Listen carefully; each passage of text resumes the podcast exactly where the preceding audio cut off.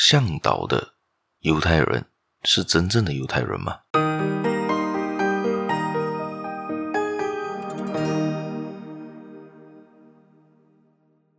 ？Hello，大家好，欢迎大家今天又来到这个犹太小故事这个 Podcast 这个节目啦。我是小叶，在这里跟大家说一声早安、午安、晚安。欢迎大家又来到这个犹太小故事的这个节目啦。今天要说的就是延续上一周提到的犹太人在巴比伦向导的一些故事。像我们之前说到嘛，在上一期节目提到嘛，他们在向导的犹太人的生存有一点不大一样，而且他们也建立了第二个圣殿呢。所以他们到底是不是真正的犹太人呢？甚至在犹太人里面都有广为的探讨这件事件。而这个东西就见仁见智，有些人认为他是，有些人认为他不是。我们今天就来探讨到底为什么说他是以及不是吧。在我们来探讨这个问题，就是在说到一个有一个人问的这个问题：这些身在埃及、常年流浪的前圣经时代的犹太人，到底还是不是真正的犹太人？但是呢，当时有这些流浪中的犹太人呢，他们的祖先留下来的名字，他们都还在使用着。好像以亚来做结尾的，无意标志着呢，他们还是信奉着这个耶和华的，也就是他们会用很多不一样的名字，而且是每个月份都有不同的名字啦。每一年呢，仍然按照两千五百年前的方式来划分月份，他们也会为呢男性男孩进行割礼，这个是他们的传统习俗之一嘛。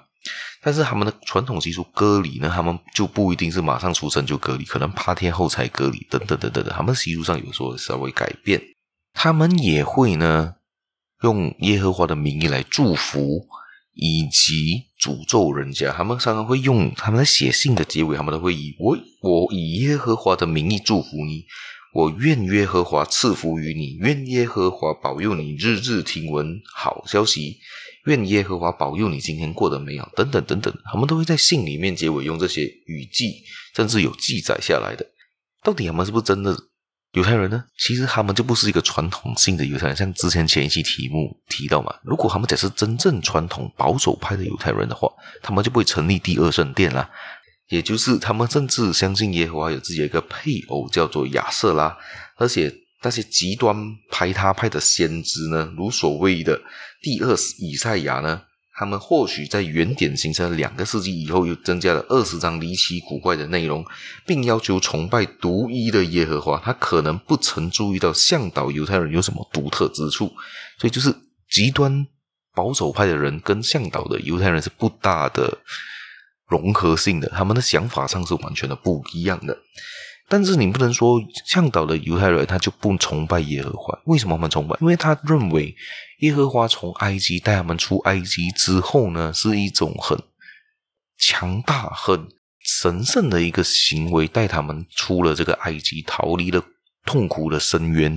所以对他们来说，他们是很崇拜耶和华的。但是他们除了耶和华之外，他们也崇拜一些民间的神仙吧？可以这么说吗？就是。因为他们的生活环境都是有埃及人的存在嘛，所以埃及人都是多神教，他们有他们有去祭拜一些其他的神仙，其他的一些神，所以他们也会祭拜着一些其他的神，在记载里面有这样的记载啦。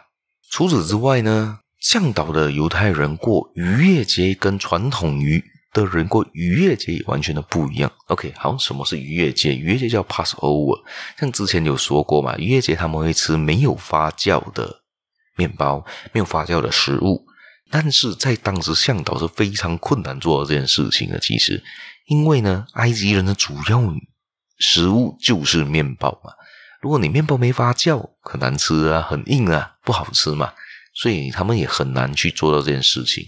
如果是一个传统性保守派的这个犹太人的话呢，他们就会是要在逾越节的时候，会把全部发酵的食品丢出去，或者是卖给别人，就是家里不能够有发酵的食品，甚至也不能够有啤酒，因为啤酒也是发酵的。然后大家就会想，诶，为什么发酵的东西不能吃呢？因为发酵在他们定义里面就是一种罪恶，然后他们再把这个罪恶去除呢，所以才会有这个逾越节的存在。他们除了这个之外呢，他们的红酒也有归纳的一个范畴之内，一天不能喝超过四杯红酒。但是我觉得这个就就有点奇怪了，因为红酒好像也是发酵而成的嘛。但是为什么红酒能喝，啤酒不能喝呢？面包不能吃呢？我是不明白啦。向导的犹太人做了另外一件事情，也就是发，像我刚才说到嘛，传统极端派的犹太人是把食品、把发发发酵的面包都是丢到门外的嘛，他们就不是了。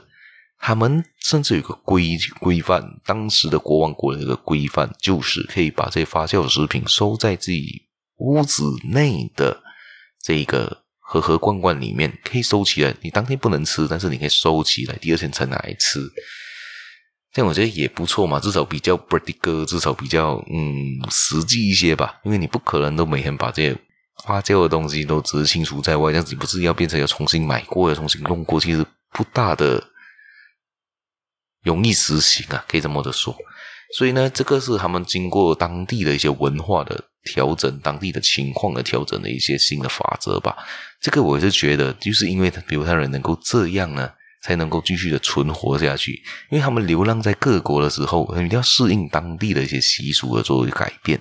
像他们有一些比较传统派系的，当然还存在着了。在以色列，甚至有非常传统、非常保守派的一些犹太人、犹太教。但是我也不赞同完全保守派的，你可以相信，但是呢，你必须要有一些开放的地方吧。